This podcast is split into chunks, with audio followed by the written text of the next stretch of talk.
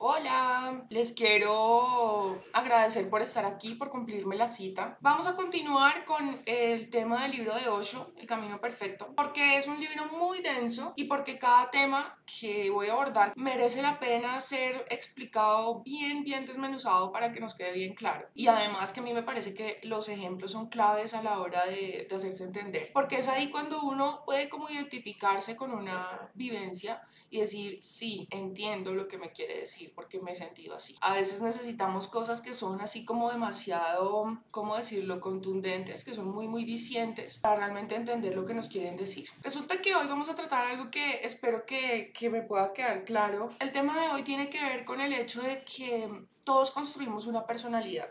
Realmente nuestros pensamientos no son nuestros. ¿Por qué lo digo? Y no lo pues realmente no son ideas propias, ¿no? El mismo Carl Jung decía que hay un inconsciente personal y hay un inconsciente colectivo, en donde están flotando como todas estas vibraciones, estos pensamientos, estas ideas. Por eso muchas veces nos sucede que llegamos a un lugar en donde tal vez no presenciamos una pelea, por ejemplo, pero llegamos y aunque todos estén en silencio, si previamente hubo una pelea, se percibe eso en el ambiente, porque está como este inconsciente colectivo dentro de ese lugar con la contienda y como, como flotando en la atmósfera y esas cosas se perciben. Puede ser que uno haya llegado después, que no tenga ni idea de qué es lo que está pasando, pero uno percibe que algo pasa ahí. Y cuando las personas han tenido una pelea se siente. Igual cuando, por ejemplo, no sé si les habrá pasado que de pronto llegan a un sitio y entonces estaban dos personas que se gustan y eso, y a lo mejor ustedes no alcanzaron a ver cómo se estaban besando o lo que estaban hablando, pero se percibe esa tensión entre esas dos personas, o sea, como que están ahí ellos dos y, y, así nosotros no hayamos presenciado nada de su romance ni de su idilio, estas cosas se perciben es básicamente porque hay un inconsciente colectivo, hay como una vibración que generan los pensamientos de la mayoría de personas que estén ahí. A veces nos sucede, por ejemplo, que podemos despertarnos como sin ánimos, como de mal genio, como... Y a veces uno no sabe ni siquiera por qué. No, no, no somos conscientes de por qué está sucediendo esto. Algunas veces sucede que es porque tenemos una vibración un poco baja y esta vibración permite o da pie o da entrada a ciertos pensamientos que hacen match con nuestra vibración y logran afectarnos. Si nosotros estamos vibrando alto, pues los pensamientos que van a llegar a nosotros van a ser igual de alta vibración. ¿Por qué les digo todo esto? Porque la personalidad está basada en todas estas cosas, en el inconsciente colectivo, en lo que nuestros padres nos han vendido de lo que es un buen elemento, por ejemplo, de lo que es ser un buen ser humano, de lo que no, o de lo que es no serlo, de las expectativas que tienen nuestros seres queridos, de nosotros, en fin. Esta personalidad es algo que hemos construido básicamente para ser aceptados en una sociedad, en un grupo. Y pues para el ser humano la pertenencia es súper clave, súper importante y precisamente por eso esta personalidad nace a raíz de que necesitamos ser aceptados. Por eso muchas veces hay personas que toman ciertos papeles, digámoslo así, ciertos roles que les permiten funcionar mejor en la sociedad pero que no necesariamente son muy congruentes con lo que ellos realmente son. Según Osho, cuanto más difiera la imagen real de la superficial, menos probabilidades hay de alcanzar el éxito, porque, según el libro, en la medida que tú más te conozcas a sí mismo vas a conocer a Dios, porque Dios no es algo que está fuera, es algo que está en tu interior. Y si tú mismo no te conoces con tu sombra y tu oscuridad, es muy difícil que tú puedas realmente hacer contacto y comunión con Él para que del mismo modo empieces a creer y en la medida que tú creas, pues vas a ver manifiestos los milagros. Vas a empezar a creer en lo que es el reino de los cielos, digámoslo así, que muchas veces las personas hacen, hacen referencia en su mente eh, con el hecho de que es irse al cielo, con la salvación, no. Realmente el, el, el, el, reino de los cielos es vivir en plenitud, es estar en paz. Digamos, lo que yo les hablaba en emisiones pasadas es la total abundancia es no tener más, sino necesitar cada vez menos, porque me suplo y me basto con cosas que no son materiales. Aquí también concierne recordar algo que seguramente ya hemos dicho antes, y es que todo lo material lo crea lo inmaterial. Todo lo que tú ves nace en lo que no es. Cuando tú, por ejemplo, siembras una semilla en el suelo, pues tú la tapas, pero no puedes ver lo que está creciendo ahí realmente. Y lo que está creciendo es hacia abajo, es hacia adentro, hacia adentro, son las raíces. En la medida que sean muy profundas y fuertes estas raíces, así mismo se va a ver manifiesto afuera, eh, ese tallo con esas ramas, ese follaje, en fin. Em, por eso mismo yo les decía, y para ratificar, digamos, la idea de la emisión pasada, que realmente esas cosas que todo el mundo anhela, como la casa, el carro, la popularidad, la fama, todo, todas esas cosas que se supone que componen a un ser humano exitoso, realmente las vamos a encontrar no yendo a, a encontrar, digamos, atajos para llenarnos de plata, ¿no? Muchas, muchas veces la gente lo que hace para conseguir una vida exitosa eh, por presión de la sociedad, por lo que sea, lo que hacen es ir y meterse en negocios ilícitos para poder conseguir plata rápido, es mentirle a una persona que les gusta para ser aceptados, es mostrar una personalidad que no es congruente con ellos mismos. Y realmente uno cree que ese es el medio por el cual va a conseguir eso que se supone que quiere, cuando en realidad lo que quiere es conocerse a sí mismo y en la medida que se conoce a sí mismo, se ven por añadidura, por añadidura manifiestas todas estas cosas materiales que quieren el exterior. Les repito, de ahí la frase de la Biblia que dice buscad primero el reino de Dios y su justicia y todo lo demás vendrá por añadidura. No se refiere solamente al hecho de ser bueno, aunque ese es el mejor de los negocios. Ser una buena persona es el mejor de los negocios, se los garantizo. Pero más allá de eso es conocerse a uno mismo y sin juzgarse, entender que uno también tiene una oscuridad, porque de hecho la luz no puede existir sin la oscuridad. La luz es la ausencia de oscuridad, así como la oscuridad es ausencia de la luz. Entonces fíjense cómo se usan para definirse la una a la otra porque son lo mismo. Entonces, pretender que tú seas solamente luz sin oscuridad, no. Además, porque el amor por ti mismo no va a poder surgir si tú no conoces tu oscuridad y no la aceptas y la amas tal cual es. No hay manera de que alguien pueda venir a amarte realmente si tú mismo no te amas con tu lado oscuro también. Eh, que era lo que les iba a decir y no quiero que se me vayan las ideas hoy como la vez pasada. Mm, bueno, como les decía, solamente cuando uno se conoce es que puede hacer verdadera comunión con Dios y mm, lograr una relación verdadera con ese ser y del mismo modo entender que todo hace parte de lo mismo. O sea, todos hacemos parte de, ese gran, de esa gran conciencia, de ese gran campo cuántico unificado. Mm, como les decía, la personalidad es algo que nosotros creamos para ser aceptados en la sociedad. Y realmente la personalidad es lo que no nos permite conocernos, porque nosotros damos por hecho que ese rol que ocupamos en la sociedad es lo que realmente somos. Y la verdad es que no. Rara, rarísima vez lo es y uno puede identificar cuál es esa máscara, porque la personalidad es la máscara que hemos decidido usar para poder adaptarnos a la sociedad y ser aceptados. En la medida que uno entiende de qué es lo que huye. Y en la medida que más huye de eso, más lo persigue. Les voy a poner un ejemplo para que haya total claridad y voy a hablar desde mí, desde mi serie, desde mi experiencia, como para que sea aquí total humildad y, y total claridad. Yo les he mencionado antes que, por ejemplo, hace unos años cuando yo no era tan consciente, em, digamos que yo disfrazaba un poco mi timidez y mi introversión mostrando tal vez una imagen dura de una persona que em, no quería mostrar esa vulnerabilidad. Entonces, ¿qué pasa? Que a veces uno entra a un recinto o a un sitio y no mira a nadie, aunque yo pues la verdad es que creo que no, en fin, o sea, yo no le veo nada de malo al hecho de no hacer contacto visual, pero las personas alrededor sí. Y lo interpretan como una postura soberbia, como el hecho de creerte más que los demás que ni siquiera te dignas a mí. Me importa un rabo, me importa un rabo, yo soy odioso, no quiero hacer contacto visual, no me pueden obligar. Pero tú sabes que la gente a veces se delica por eso, ¿sí? Pues uno hace el contacto visual cuando les va a hablar. Yo para qué los miro si no les voy a hablar, pero quita acá. lo cierto es que, bueno, hay gente que no se lo toma nada bien. Pero lo que sí les puedo decir es que muchas veces digamos que yo pretendía ponerme como esta postura indiferente o esta postura de como yo llegué acá y no me interesa que ustedes me aprueben, cuando en realidad estaba muerta del susto por pensar o de pensar que ellos no me fueran a aprobar. Entonces fíjense cómo uno huye de la desaprobación, pero en realidad con esa máscara que se está poniendo lo que está haciendo es exactamente eso que teme, porque está mostrando una imagen tratando de esconder su timidez y su introversión, ¿sí? Y la gente lo percibe como, como soberbia, como antipatía, como el hecho de que una persona es creída, convencida, ¿sí? Y sí, o sea, espero estar siendo lo suficientemente clara, es decir, eh, Este, mm, fíjense que yo en la medida que lo, eh, eh, en la medida que quiero huir de algo, ese algo me persigue. El miedo que me hace ponerme esa máscara de, de creída, de soberbia, ¿no? Es el hecho de que ellos me van a desaprobar. Y es precisamente porque me puse esa máscara para evitar que me desaprueben, que me van a desaprobar. ¿Sí? Entonces, él dice, encuentre eso de lo que usted todo el tiempo está huyendo, porque ese algo es lo que lo persigue.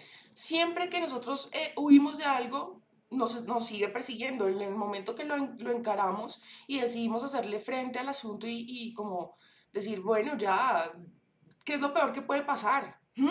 Cuando yo decido enfrentar este lado oscuro, este miedo, esto de lo que siempre estoy huyendo, es que logro una verdadera transformación, una verdadera alquimia y elevo mi nivel de conciencia de manera genuina. Eh, sé que les puedo poner otro ejemplo. Las personas que, por ejemplo, mm, están huyendo todo el tiempo de que alguien las engañe. También lo viví. También lo viví. Entonces, no estoy diciendo que una persona, como les digo, ¿cómo les digo? O sea, no necesariamente porque una persona tenga miedo de que la engañen, pues va a justificar los, los, los actos de esa persona infiel que la está engañando. Pero lo cierto es que si yo vivo todo el tiempo con este miedo a que me lastimen, este miedo a que me engañen, este miedo a de pronto entregar sentimientos y que no sean retribuidos, a que mis sentimientos no sean recíprocos. Entonces, como yo estoy poniendo fe en lo negativo y huyo de todo eso, precisamente ese tipo de personas son las que me persiguen y me seguirán persiguiendo hasta el momento en el que yo por fin despierte.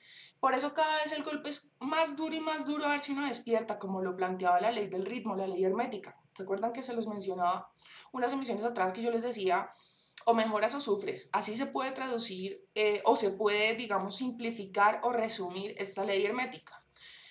Si uno tota, no está todo el tiempo con esta posición de evolución, con esta disposición a estar mejorando y alcanzando esa alquimia, uno cada vez va a recibir golpes más y más y más duro hasta que eh, el golpe sea tan tenaz que uno por fin abra los ojos, despierte, despierte, o sea, la cachetada, ¿no? Pero hágame la caridad de despertar ya. Les decía yo que hasta los virus evolucionan. En el universo todo evoluciona y si no evoluciona, lo empujan y le dan golpes para que vaya al ritmo del universo. Entonces, si uno no se da cuenta de su lado oscuro por las buenas, será por las malas. Y mm, precisamente por eso es que las personas que tienen tanto miedo a ser lastimadas siempre terminan siendo lastimadas, porque por sesgo de confirmación, primero que todo, el sistema de activación reticular o inconsciente lo va a llevar a uno a sentirse atraído solamente por las personas que cumplan con las características de mi convicción. Entonces, si yo tengo miedo de que me lastimen es porque creo que todo el mundo lo puede hacer. No me siento en poder, el poder yo ya se lo otorgué previamente a otra persona en el momento que yo creo que esa persona me puede lastimar, ¿por qué? Si yo soy quien decide si esa persona me lastima o no. Pero yo previamente ya le estoy... Es más, muchas veces ni siquiera hemos conocido a esa persona que nos va a romper el corazón, ni siquiera la conocemos. Pero como lo que está adentro es lo que se ve afuera, como es adentro es afuera. Entonces, si yo tengo un miedo que me rompan el corazón, yo ya estoy manifestando desde este momento esa persona que va a venir a rompérmelo. Y precisamente por eso es que yo vivo prevenida, no creo en nada, le voy a revisar las redes sociales, voy a ver quién es, porque no le como cuento de todo lo que me está diciendo. De paso, o bueno, dicho sea, de paso es mejor no comerse el cuento nunca. O sea, es decir, ese cuento de que, ay, es que no dejo de pensar en ti, te conozco hace dos días. O sea, hay que ser realistas y no creernos ese, como ese cuento de la narcisina, sí que pretende alimentar eso de creer que yo soy un ser humano tan especial que no dejan de pensar en mí por el simple hecho de ser yo, así no me conozcan. Eso no tiene sentido para empezar, es, es, es algo que ni siquiera debería alegrarnos porque uno dice, ok, ni siquiera mm, hemos tenido la oportunidad de conocernos lo suficiente y tú me estás diciendo eso. Si me hubieras conocido otro sería el cantar, tendría de pronto, o sí lo podría recibir como un halago, pero ahorita pues es puro bla bla bla, pura parla, ¿no? Entonces, mm, digamos que la invitación de hoy es a darse cuenta de que te ríes. Parla. ¿Cómo no como esa parla? sí, le compro esa labia, dijeron un día por ahí. Bueno, resulta que la invitación de hoy es a que se den cuenta de eso, a lo que ustedes tanto le huyen. Yo, por ejemplo, le tenía muchísimo miedo a la desaprobación de los demás y por eso tomaba esa postura así como indiferente, como Sí, no me importa que tú me apruebes o no, pero en realidad en el fondo estoy muerta del susto porque me desapruebes. Es entender qué es eso de lo que yo tanto huyo porque generalmente, y eso nos pasa a absolutamente todos, em, esa personalidad, esa coraza, eso que es lo que se ve, esa punta del iceberg, digámoslo así, eh, muestra precisamente la carencia de la persona. Eso que yo más me esfuerzo por mostrar es precisamente lo que me falta en el interior. Y pues eh, ya lo hemos hablado en otras oportunidades. Dime de qué alardeas y te diré de qué careces.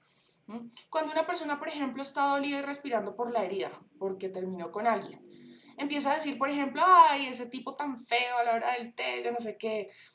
Pues sí, pero ese feo era el porqué por el que te morías hace un tiempo, ¿sí? Pero tampoco. sí, ay, que no, que, que, yo me merezco un tipo que sí sea lindo y que yo no sé qué. No Respirando por la herida. Eh, por ejemplo, cuando una persona habla demasiado de plata y de cuánto le costó esto y cuánto le costó aquello, muchas veces fuera de contexto y sin que nadie se lo esté preguntando, ahí solo está evidenciando su carencia.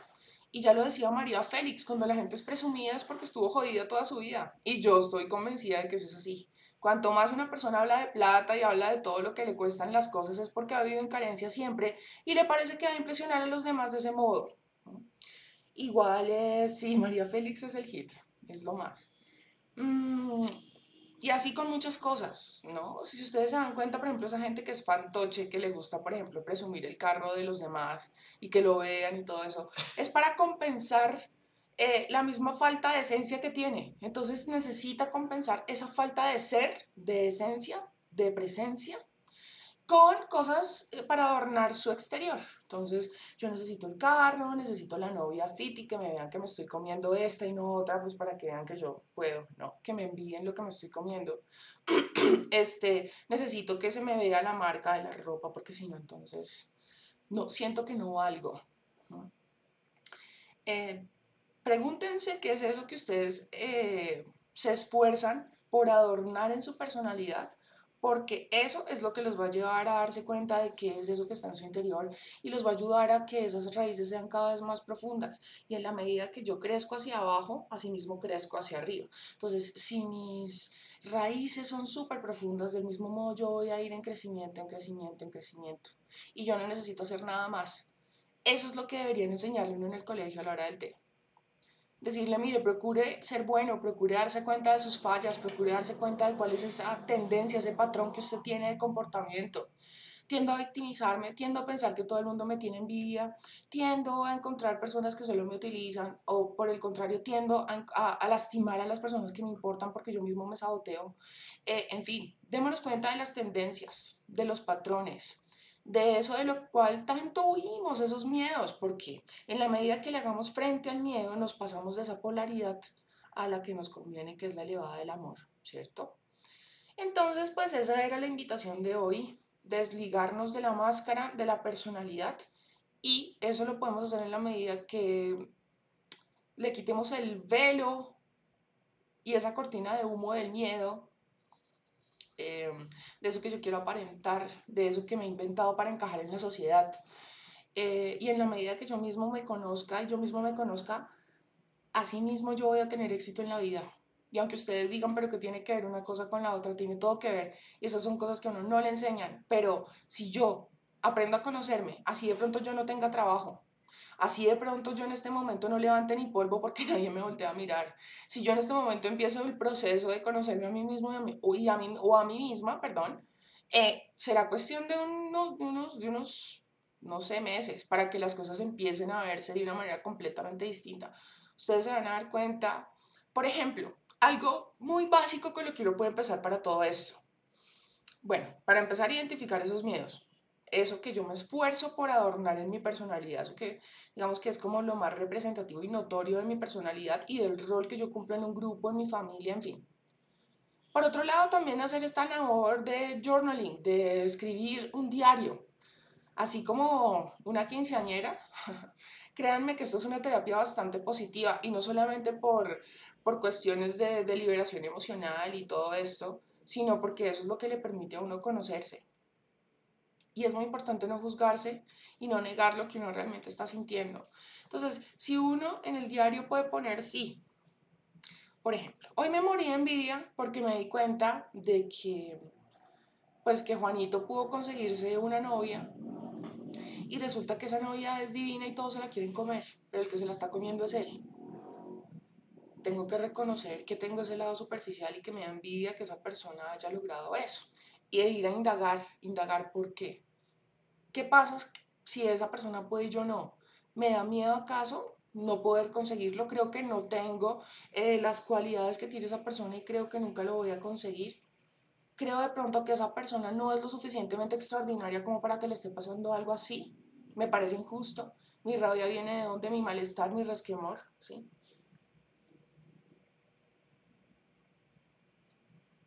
Ah, no, pero creo que esto debe ser... Este indicador 302 es como de WOM, ¿cierto? Bueno. Bueno, disculpe. eh, Sí, de hecho la... Mm, de hecho, ¿qué? Perdón. Todos los, todos los, los, audios de estas, de estas charlas están subiéndose a Spotify unos días después, pero no son muchos. Entonces, pues, si quieren encontrar otra vez todo el contenido que estamos compartiendo aquí, obviamente lo van a encontrar en Spotify y también lo van a encontrar en YouTube en el canal Hermanos Villanueva. Todo pegado, todo pegado. Todo pegado. Em, sí, eso les digo, que, empecemos a escribir un diario y ahí va a empezar, por ejemplo, eh, vas a empezar a sacar todas esas cosas que están guardadas. Déjate de ser, déjate fluir y empieza a escribir lo que tú quieras escribir, eso de lo que te quieres desahogar. Y haciendo simplemente esto, digamos que ustedes empiecen a hacerlo hoy y a la vuelta de un mes, el próximo 25 de julio, ustedes pueden hacer una remembranza de todo lo que ha pasado y se van a dar cuenta que solo haciendo esto, la realidad les ha cambiado de manera sustancial. Permítanse hacer este, este experimento. Empezar a escribir un diario a partir de hoy, así sea que escriban tres, cuatro párrafos, o tres, cuatro renglones, perdón, ¿sí?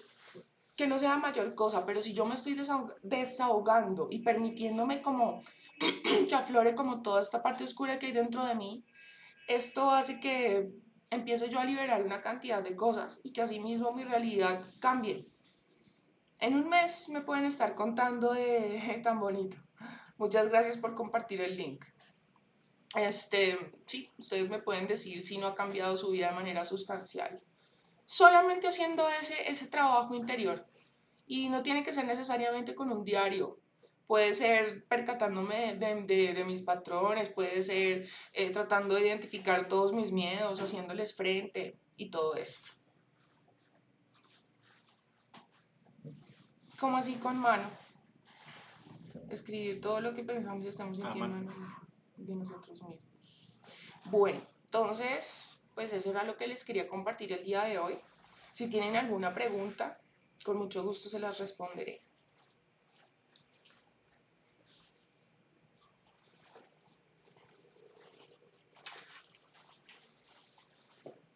Me parece muy bien. que le gusta la, tu chaqueta. Gracias. Cuando una persona habla mucho de lealtad, pero pues no sé, ponme más en contexto, ¿no? Mm, esa persona que habla mucho de lealtad es tu novio, es una persona con la que estás saliendo, es tu mamá, es tu papá, es tu hermano. Y depende si la, si la practica o no, ¿no? Mm. Gracias, Nicole Guarín. ¿Cómo hiciste para cambiar eso que dices sobre mostrarse de otra forma? O sea, ¿cómo fue el proceso? Yo dejé... Yo dejé... sí. Me duele la cara de ser tan guapo. Ayer vi unas lucecitas en un video, estuve investigando y dice que son ángeles, luces verdes. En mis videos siempre salen las orbes, siempre salen orbes. En el mío también hay veces. Bueno, ¿cómo hice para cambiar eso? Me percaté de que las personas tenían de mí una idea. Y luego entonces eh, haciendo como una confrontación conmigo misma, porque al principio, claro, cuando vienen y te dicen, no, es que Pepita está diciendo que tú no caminas, que tú levitas.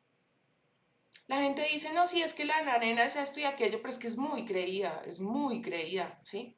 Uno dice, mm, realmente lo que estoy evitando es que la gente tenga como una mala idea de mí tapando una inseguridad que quiero tapar, pero en realidad estoy logrando exactamente eso que no quiero que piensen de mí, o sea, estoy logrando exactamente lo contrario de lo que quiero lograr. Cuando me hice la confrontación, dije, sí, pues de ahora en adelante me voy a mostrar como lo que realmente soy, una persona humilde que llega así como mm, queriendo saludarlos a todos y va en ellos si me van a aprobar o no. Pero yo decidí que eso no me va a afectar ni va a cambiar la opinión que yo tengo de mí misma.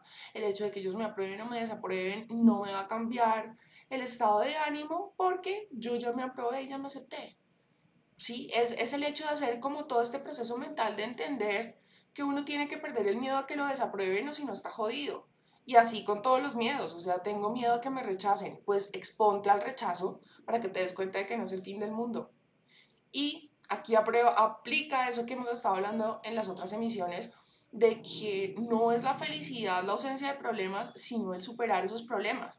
Y que cuando yo me doy la posibilidad de fallar en algo, yo puedo tener éxito en ese algo, de lo contrario no. Entonces, si yo prefiero ponerme como una máscara para no hacer contacto con nadie y así como que me ahorro la experiencia de que me desaprueben yo mostrando una cara hostil para que antes de que pase eso que yo tanto tema, pues no tenga que enfrentarlo porque ya me están rechazando de entrada, ¿cierto? Por esa actitud soberbia que yo estoy proyectando. Entonces, cuando yo me, expongo al asunto, y dejo de huirle a eso, sino que pues me muestro tal cual soy y entiendo que si me aprueban o me desaprueban, eso no me va a cambiar la vida, eso no me suma ni me resta, eso no hace de mí nada, porque realmente, como ya lo hemos hablado antes, las personas no ven las cosas ni a las personas como son, sino como son ellos. Les ponía yo el ejemplo la vez pasada de una persona. A Daniel una nena le puede parecer divina y a mí no. Y la nena sigue siendo la misma, pero él la ve como es él y según su configuración y yo la veo según mi configuración.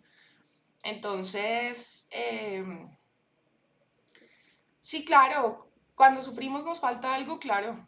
Si tú estás sufriendo es o porque estás en el pasado o porque estás en el futuro. Entonces, estar en el pasado es anhelar las cosas que ya no son o sufrir por algo que ya pasó, ¿cierto? Entonces estoy sufriendo por algo que ni siquiera existe porque el pasado ya pasó.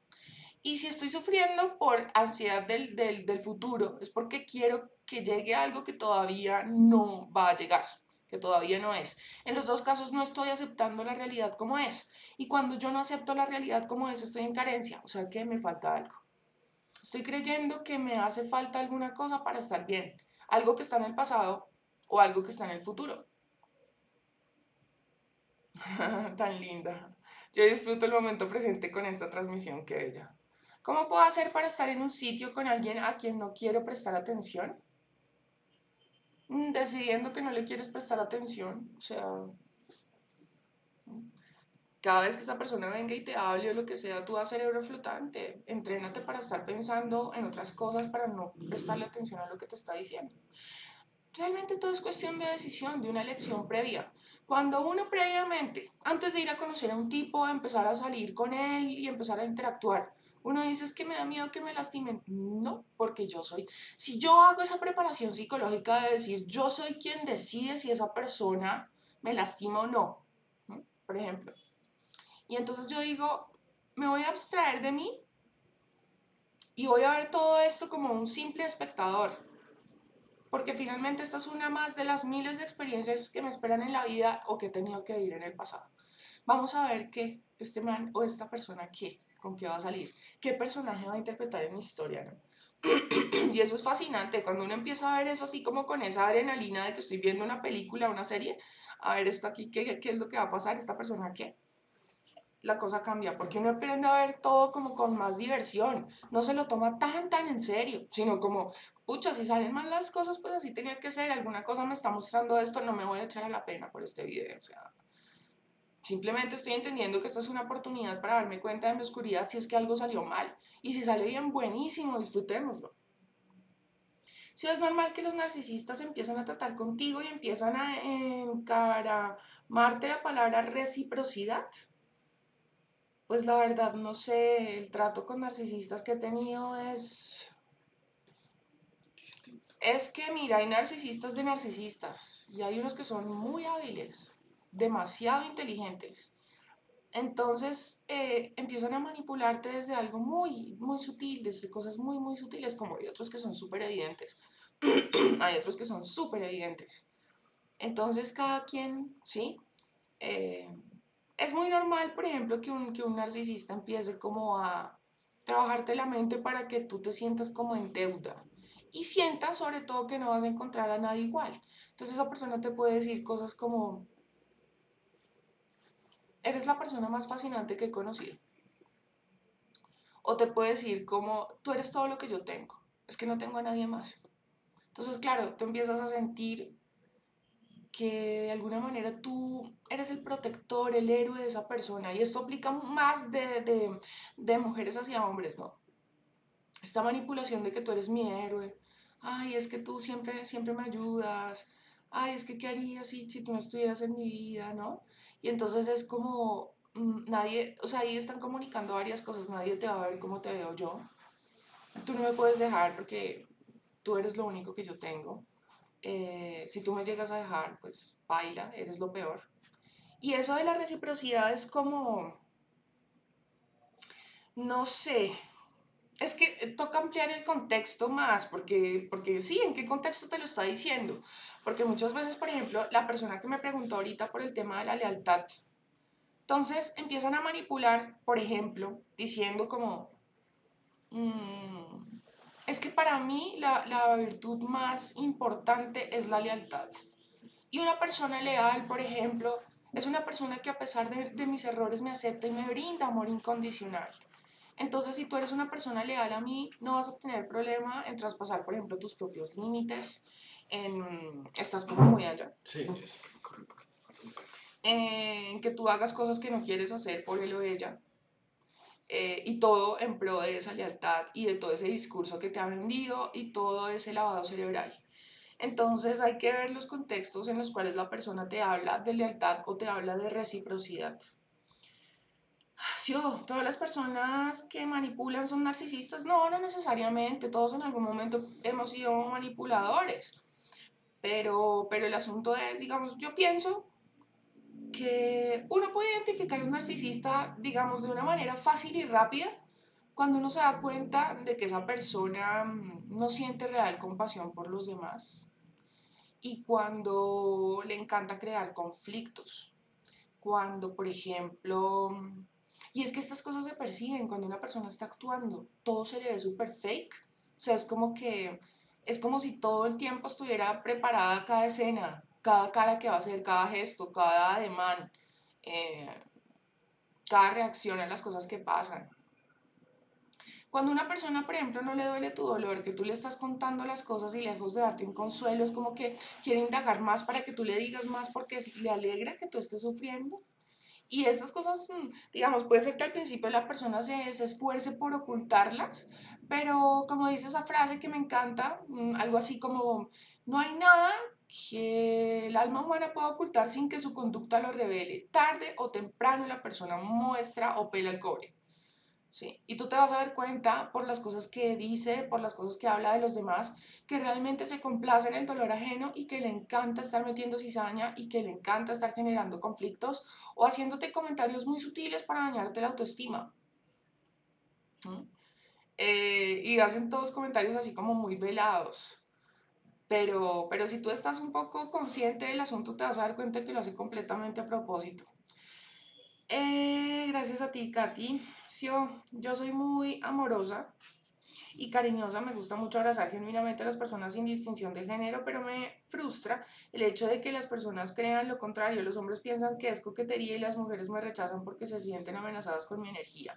Y me frustra porque yo lo único que quiero es dar amor y cariño a las personas sin distinción, pero tengo que limitarme porque las personas lo malinterpretan. Pues sí, nada que hacer si las personas con las que tú estás interactuando no les parece, pues no lo hagas. Cada quien pues tiene como ese código personal de, de, de las distancias que maneja con el uno y con el otro. Entonces pues hay que respetarlos, nada que hacer. Eh, pero tú puedes, digamos, manifestar tu amor de muchas formas, no necesariamente tiene que ser en un plano físico como un abrazo, también puedes, digamos, decirle a la persona, oye, te veo más linda hoy, y créeme que eso la sube al cielo y te van a amar más, ¿no? Oye, has bajado de peso, o, oye, me encanta tu camisa, me encanta tu pantalón, no sé, felicitaciones por ese discurso que diste ayer, me encantó, oye, qué bonita foto la que subiste, te ves divina. En fin, me encanta que tú eres una persona tan inteligente, qué admirable eres por tu trabajo, en fin. Me gusta escribir algo como tipo diario, pero a veces me limito a no escribir lo malo que me sucede o pensamientos malos, porque siento que lo traigo está mal, o si sería bueno escribirlo. Sería bueno escribirlo, ¿sabes por qué? Porque en el momento que lo omites, lo estás haciendo para huir de ese miedo que te da que se manifieste, ¿cierto? Entonces, eh, escríbelo entendiendo que eso hace parte de tu historia, de las cosas que te van a llevar a crecer. Entonces tú puedes escribir, hoy pasó esto y aquello y me hizo sentir así, así, así. ¿Con qué situación lo puedo, digamos, relacionar? ¿En qué situaciones me he sentido igual? Y te vas a dar cuenta de que eso te bota una luz. No lo omitas, porque son cosas que igual te pasaron y que hacen parte de la oscuridad que no puede eh, existir sin la luz, ¿no? Entonces, no huyas de eso porque de lo que huimos, ese algo nos persigue. Yo suelo sentir como las energías negativas de las personas y puedo ya saber si son envidiosos o si quieren hacerme daño. Y si terminan haciéndolo, y si terminan haciéndolo, pero no sé si fue intuición o yo con mi miedo paranoico manifesté esa realidad. A mí me parece que uno incluso tiene señales físicas cuando una persona no tiene buenas intenciones con uno sino que muchas veces el ruido mental no deja que nos hagamos tan conscientes de eso o hacemos negación. A veces uno dice, ¿será que es que yo quiero, quiero generar conflictos donde no los hay? Y entonces estoy viendo las cosas como no son. Y no, la verdad es que uno en el fondo siempre sabe cuál es la verdad si es que uno se escucha. ¿sí? Si uno se escucha y uno se permite como tratar de comprender qué es lo que, que esa intuición, ese inconsciente le quiere uno transmitir. Hace un tiempo, por ejemplo, yo por cuestiones de la vida tuve que convivir con un grupo de personas. Y resulta que siempre que aparecía una nena, y ese fastidio no lo sentía solamente yo, miembros de mi familia también lo sentían. Pero esta persona tenía una energía tan fea, tan baila, que cada vez que aparecía era como que estábamos tan bien hasta que tú llegaste. O sea, como que llegaba y era la mosca en la leche. Esto no lo hago con el ánimo de juzgar a nadie, ¿sí? Pero realmente hay personas que tienen una energía repaila y lo más es que esta nena se esforzaba como por ser dulce por mostrar una cara, pero se hace un cuento porque son personas que se esfuerzan y que interpretan ese personaje, pero uno sabe que no. O sea, el comportamiento, las caras que hacen, esa actitud que tienen, no es congruente con lo que se están esforzando por mostrar. Y hasta triste, drenada de energía me hace sentir esta persona. Entonces, yo le creo bastante la intuición, mucho, mucho. Si tú sientes que una persona está siendo envidiosa contigo, no está siendo real contigo, por algo será, por algo será. Xiomara Daniel, ¿qué opinan cuando ves el nombre de la persona que te gusta en la TV, un libro en muchos lados, o cosas en el transcurso del día, o solo es coincidencia? Bueno, yo tengo un, yo tengo un video sobre eso. Pienso que cuando tú no estás vibrando en carencia, es decir, yo puedo querer mucho a una persona, incluso la puedo extrañar, pero digamos que ya no tengo como esta necesidad de que esta persona esté en mi vida para estar bien, para estar tranquilo o tranquila, para sentirme en paz. Cuando yo estoy vibrando en carencia, yo lo puedo saber porque si me hago esta pregunta y la contesto con toda honestidad, pues eso me va a botar una luz. Entonces yo me pregunto, yo siento que si esa persona estuviera en mi vida, que si esa persona fuera como yo quisiera que fuera, si esa persona hiciera lo que yo quisiera que hiciera, entonces yo estaría bien. Si la respuesta es sí, digamos, eso es lo que me hace falta para ser feliz. Muchas veces uno le dice a la, gente, oye, pero ¿qué te haría en este momento falta para ser feliz? ¿Qué es eso que tú crees que si te pasara, ya, tú podrías ser completamente feliz? Y muchas veces la gente me dice, no, pues si Pepito me quisiera. Si Pepita viniera y me buscara. si Pepita me, me correspondiera ¿sí? O si mi novio dejara de tener a su, a su ex en las redes sociales, si la ex de mi novio desapareciera. Cuando yo estoy vibrando en esas necesidades y yo me encuentro el nombre de esa persona por todos lados, eso no significa nada más que mi inconsciente gritándome que estoy vibrando en carencia por esa persona. Si por el contrario yo no estoy vibrando en esto, y aquí hay que ser muy honestos para no engañarse, ¿sí? Si yo no estoy vibrando en carencia y veo ese nombre por todos lados, ahí sí es una señal. Ahí sí. por algo será que estoy encontrándome este nombre por todos lados. Y últimamente sí que me ha pasado que pienso de repente en una persona y pin, aparece de alguna manera, ¿no? De alguna manera. Entonces, em, créanme que si de pronto uno no está vibrando en carencia, o de pronto no, si uno no está vibrando en carencia y se encuentra con todo este tipo de coincidencias, es porque las energías están como llamando, se están atrayendo. Pero cuando hay carencia, no. Ahí sí, la verdad, no me atrevo a decirte que signifique algo. Nada más que, que la manifestación de tu propia carencia. ¿Alguna vez te han rechazado un regalo? Me acaba de pasar y no sé cómo sentirme al respecto. No, no recuerdo que alguna vez me hayan rechazado un regalo, pero sí, no debe ser nada chévere y sobre todo cuando uno se ha esforzado en escogerlo y a lo mejor tenía la ilusión de entregarlo y ver la reacción de la persona. Pero pues bueno, si no lo quiso aceptar, pues hay que respetar eso y no tomárselo personal. Yo entiendo que de pronto te pueda hacer sentir mal, pero fíjate, enfrentarte a esto también te hace mm, tener el cuero más grueso. Sí, o sea, como, bueno, sí, me devolvieron un regalo y, ¿y qué? Ahora se piro de mi regalo. no, y es que además, mmm, créanme, o sea, como les decía yo antes, solo se puede tener éxito en, en aquello en lo que estás dispuesto a fallar. Entonces, si yo quiero tener una relación con una persona, yo no, no puedo estar todo el tiempo con ese miedo de no irle a embarrar, de que se vaya a desilusionar de mí, de que se aburra conmigo, de que diga algo indebido, de que, ay, no, o sea, si yo estoy dispuesto a fallar y estoy dispuesto por lo mismo a mostrarme tal cual soy, y de pronto las cosas se salen de mis expectativas, es decir, las cosas no salen como yo hubiera querido que salieran, pues entiendo que por algo es y me relajo. Si yo estoy viviendo en amor y le pido a Dios que me ayude y que no me deje equivocar, que me deje estar viviendo las experiencias que me van a ayudar a crecer. Yo entiendo que todo pasa por algo, hasta eso que puede parecer para unos relevante, para otros insignificante, porque finalmente somos nosotros los que le damos interpretación a lo que nos pasa y pues un grado de importancia. Pero comprende que esto que te está pasando realmente solamente te sirve para probar tu disposición a fallar y fallaste en esto, digámoslo así.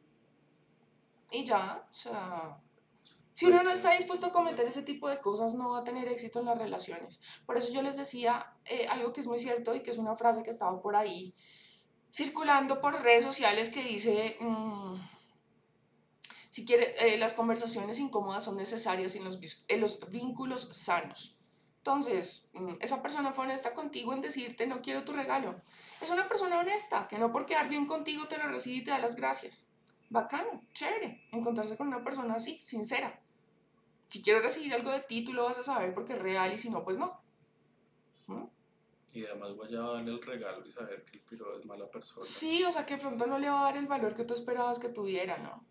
El narcisista con que andaba subía videos a WhatsApp paseando y jugando con su sobrina, pero ellos no sienten empatía.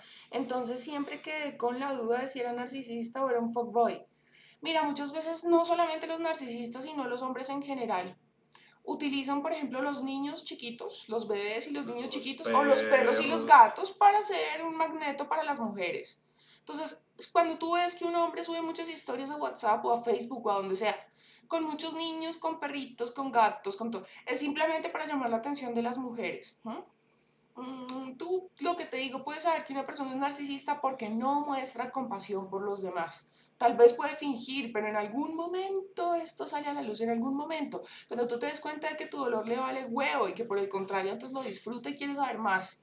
Cuando tú notas que esa persona solamente te pone atención cuando tú le vas a contar algo que te está lastimando, de resto no. Inclusive a veces ponen cara de mamera, ¿no? Cara de pereza. Ya me va a empezar a hablar de su vida deslumbrante. Entonces mejor cuénteme de eso que le... Entonces no le digo nada, no le digo nada.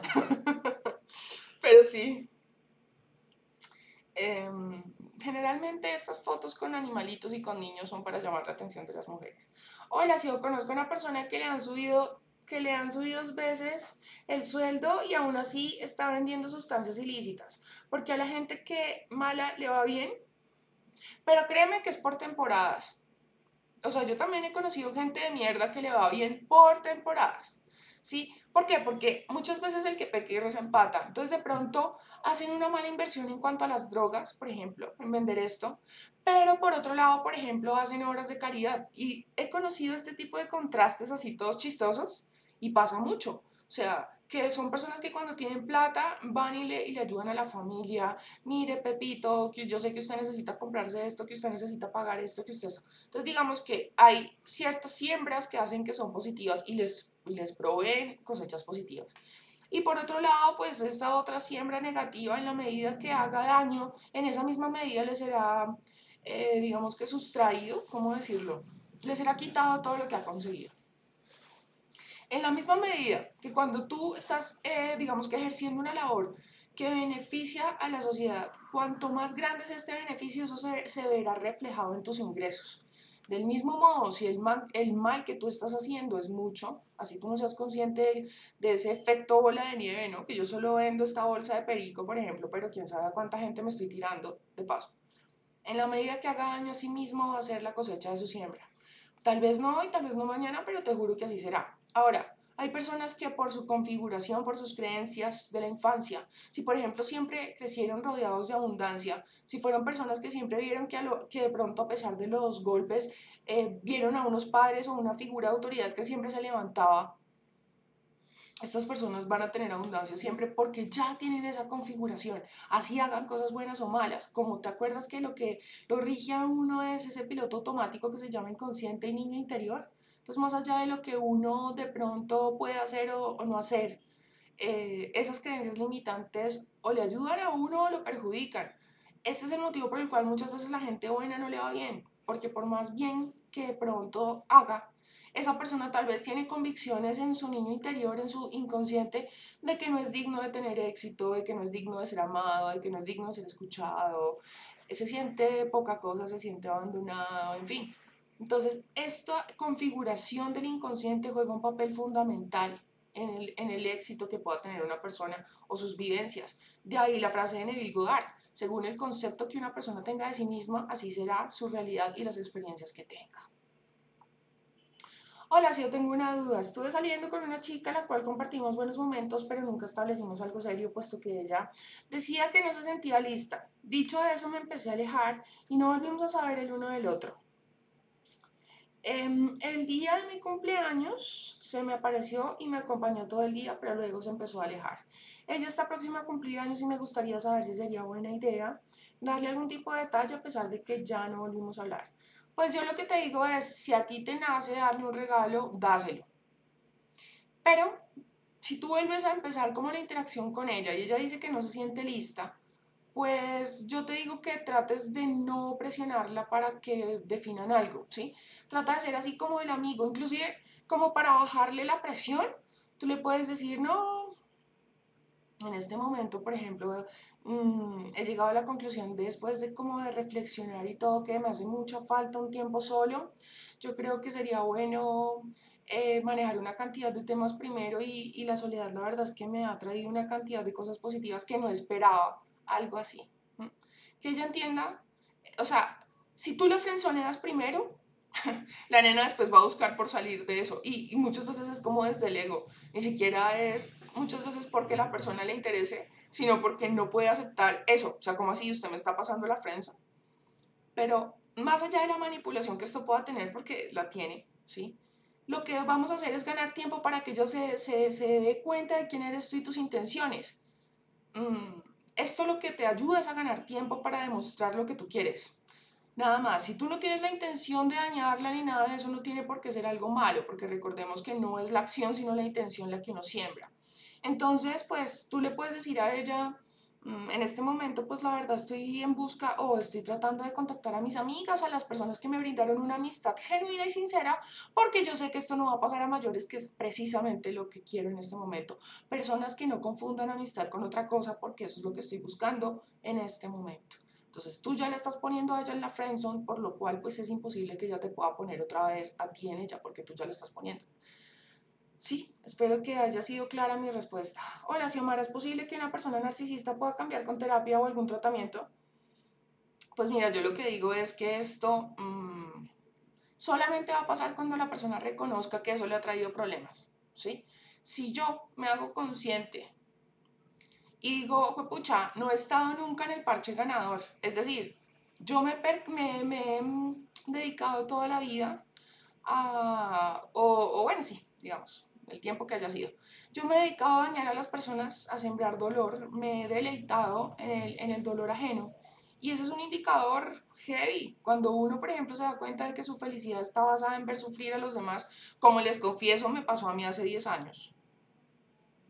A mí me pasaba y lo tengo que reconocer con mucha vergüenza. Y es decir, mi felicidad hace 10 años era ver sufrir a una persona. Entonces, ese es un indicador, uno dice, cuando la felicidad de uno radica en ver sufrir a alguien más, algo muy mal está con uno. O sea, hay algo muy mal con uno, sí. Hay algo que está, pero mal, mal. Entonces, si esa persona se hace consciente de que nunca ha sido feliz, que realmente las cosas que quiere no las ha conseguido, que nunca tiene paz, que no tiene relaciones reales, porque no tiene amigos, porque no tiene nadie, en esa soledad tal vez la persona se percate de que realmente tiene un problema, como le pasa a un alcohólico, como le pasa a un drogadicto. Solamente hasta que, hasta que reconocen que tienen un problema, no buscan ayuda ni tienen un deseo genuino de cambiar. No por mucho que tú ames a una persona y desees que cambie, esta persona va a cambiar. Eso tiene que nacer de su interior y es muy raro, según he oído, que un narcisista primero que todo se haga consciente de su trastorno porque ellos se creen perfectos. Pero esta es una superficialidad, ¿no? Y segundo, si de pronto que hay casos super freak en los que las personas saben que lo son. Y aún así quieren seguir en eso, pues ahí sí grave. créanme que pasa en las películas, pasa en la vida, pasa en TNT. Sí o no sé cómo debería sentirme cuando mi padre gusta, que gasta cantidades de dinero en mi hermanastra, pero él no deja de darme a mí. Por ejemplo,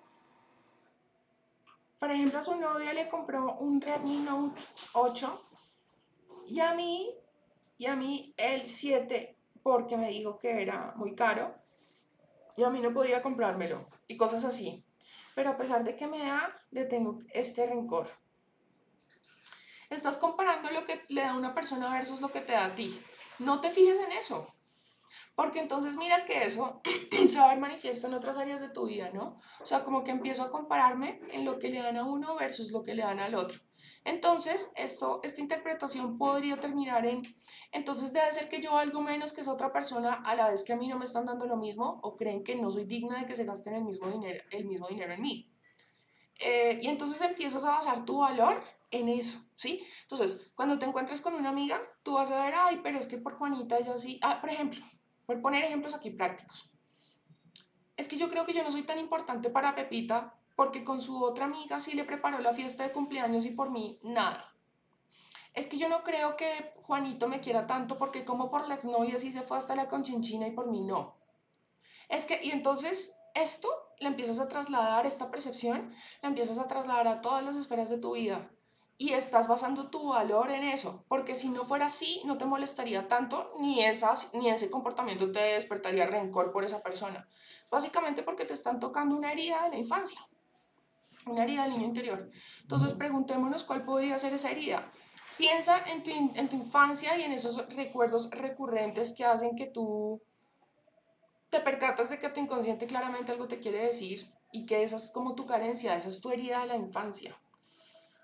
Hola, buenas noches, hola, buenas noches. Me di la oportunidad con un chico, pero cometí un error justo por mis miedos, ya que sentía que no podía con tanto porque me daba lo necesario, era como la relación de mis sueños.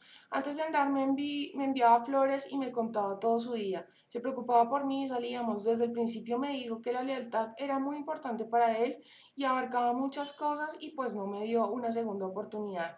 Y siempre recalcaba eso de la lealtad, que si yo hubiera sido leal tenía ganado el cielo con él. A lo mejor tenía una percepción de ti errónea.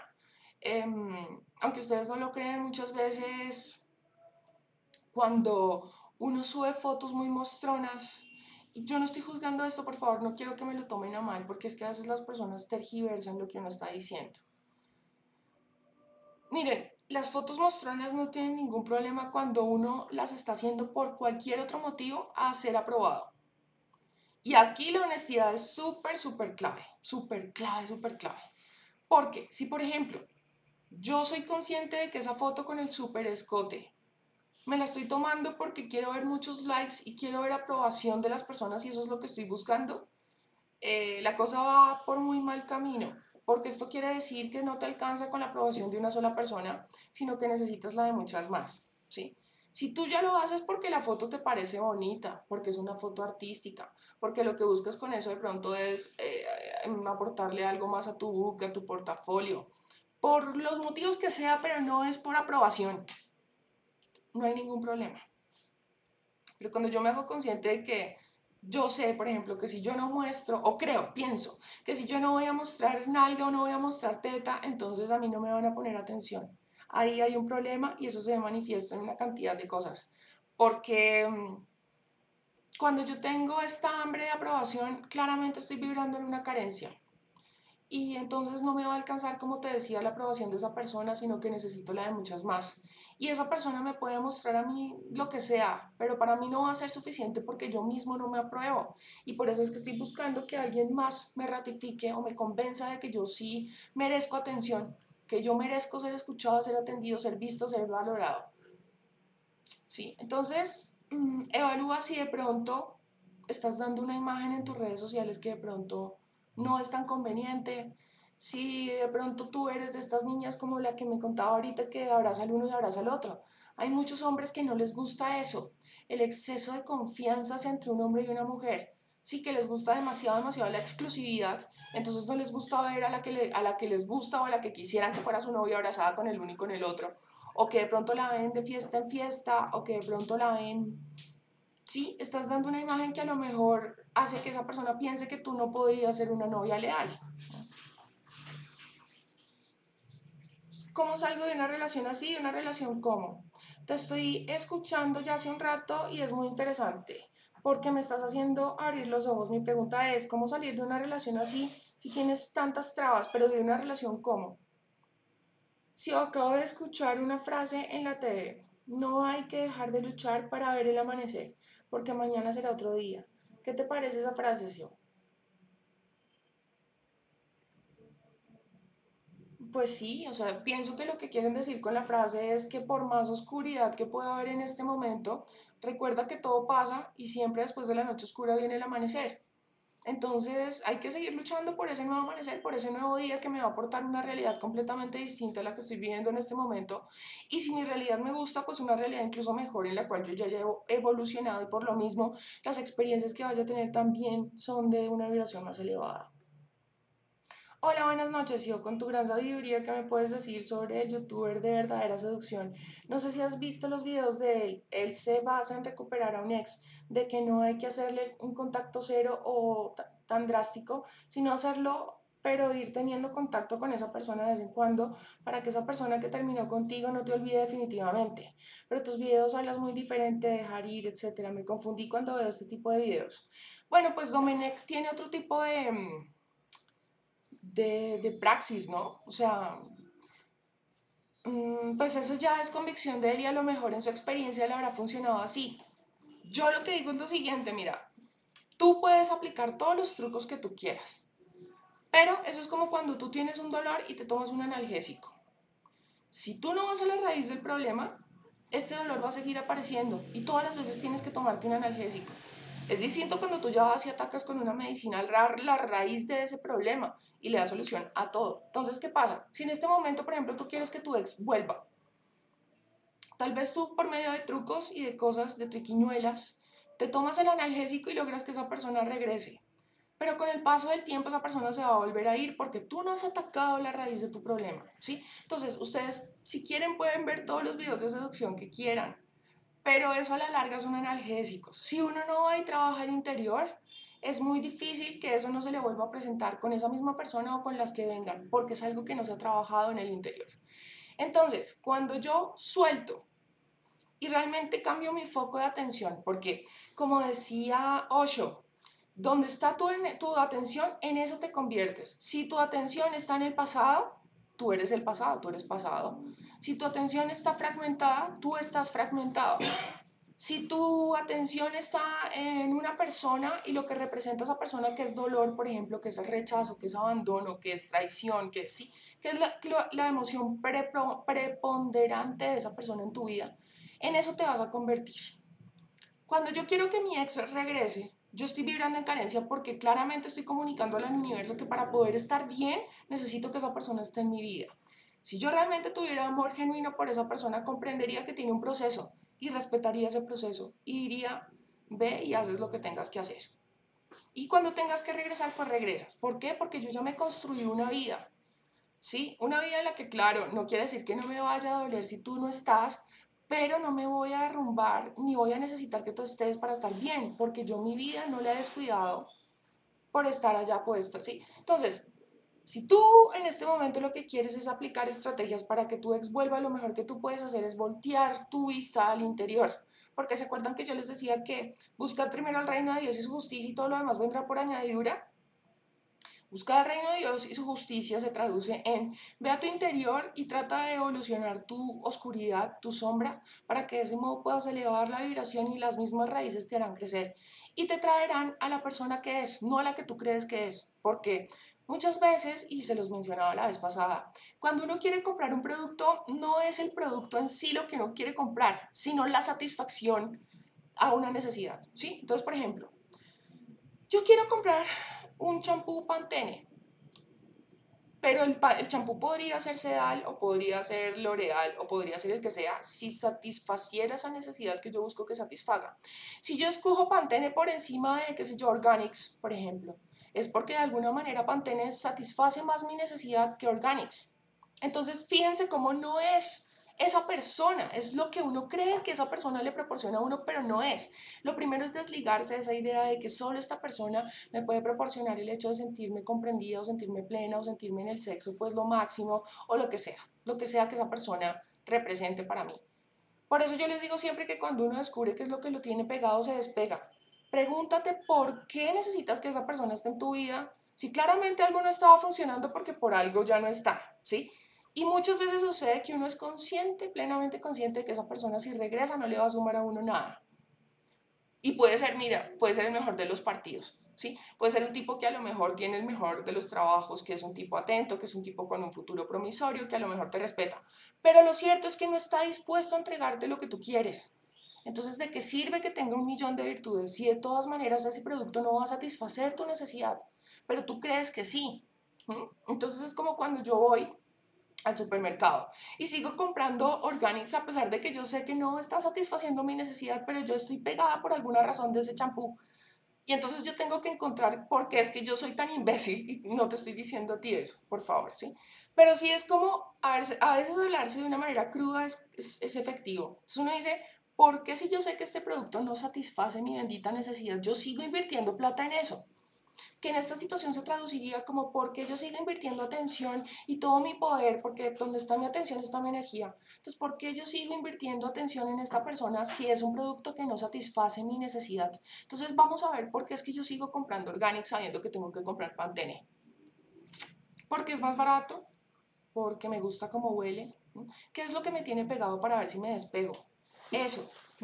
Si tú no aprendes a manejar las carencias y a conocer qué es lo que te pega y te, genera esos apegos a las personas, tú vas a seguir viviendo eso una y otra vez.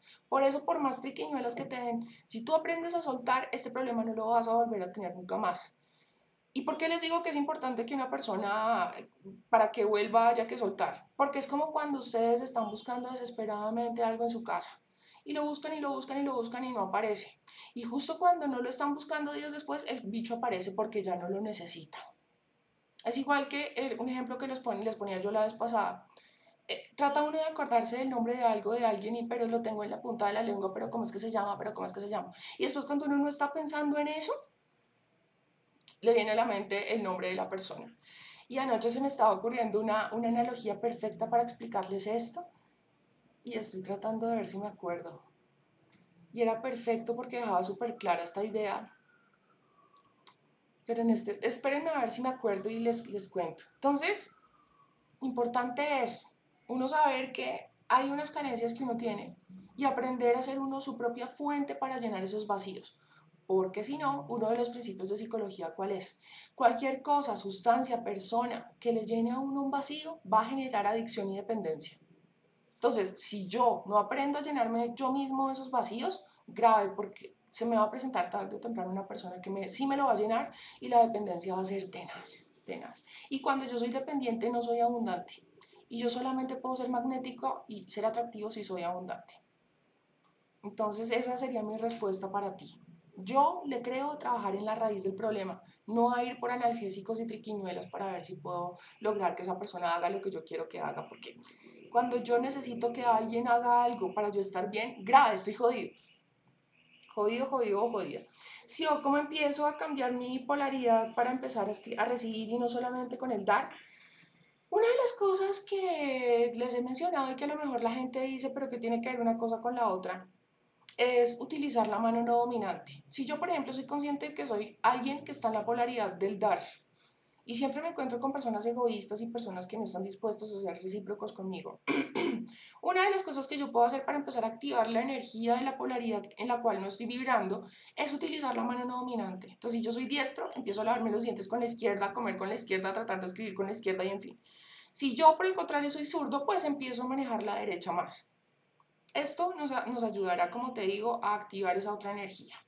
Por otro lado, también, por ejemplo, hazte consciente de esos momentos en los cuales no permites, no te permites recibir y le estás cortando a una persona ese ciclo de dar y recibir. Por ejemplo, vas tú por la calle y de pronto está lloviznando, te encuentras con un amigo conocido y para el carro y te dice, oye, ven, no te mojes, si quieres te acerco, ay, pero es que a mí me da pena. Cuando uno hace eso, pin, le cortó el flujo a esa persona de poder dar y uno se cortó su propio flujo al no recibir. Cuando vienen y le dan un elogio y le dicen, oye, súper bien tu discurso, ¿no? De verdad, a mí me parece que por el contrario, yo estuve, no... estás cortando el flujo de esa persona y el tuyo. Cuando, por ejemplo, no, esa persona que no te quiso recibir el regalo, a, a la personita que me preguntó ahorita, lo mismo, está cortando el flujo. Entonces, pues digamos que en este caso tú no eres la del problema porque finalmente tú de corazón quisiste darle eso. Y si él no lo quiso recibir, tú se lo puedes dar a otra persona, dártelo a ti mismo o a ti misma. Pero esa persona sí nos está permitiendo recibir. Ahora que a veces sucede que hay personas que rechazan regalos de pronto para no sentirse comprometidos. Y aquí pues es, es, válido ser uno muy honesto con uno mismo y decir, si es que yo he sido medio intensa y de pronto esa persona puede pensar que esto eh, me puede dar alas o confundir las cosas o que esto me va a ilusionar también hay que ser honestos y evaluar todo el contexto, ¿no? Hay gente que no le gusta recibir regalos para no quedar debiendo nada. Exacto, hay gente, por ejemplo, que sí, que siente cada vez que recibe un regalo que tiene que devolverlo. Y esto también es como estar en esa polaridad muy marcada de, del, del, solo dar y no recibir. Ante, ¿Han leído el libro Dinero Feliz de Ken Honda? ¿Qué piensan del método Arigato Money? No, no lo he leído. Y precisamente quiero, quiero saber si eres tú eh, una persona que me dejó un comentario acerca de eso y que me dijo que el libro del sutil arte de, de, de que todo te importe un carajo le parecía muy bueno y que, que, había recomendado este que tú me dices de Ken Honda.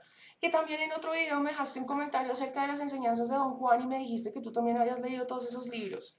Kat, era biblioteca, biblioteca. Sí, yo soy la misma esa persona, lo compré el día que lo mencionaste. Súper, te mando un abrazo porque siempre te veo muy presente en cuanto videos subo.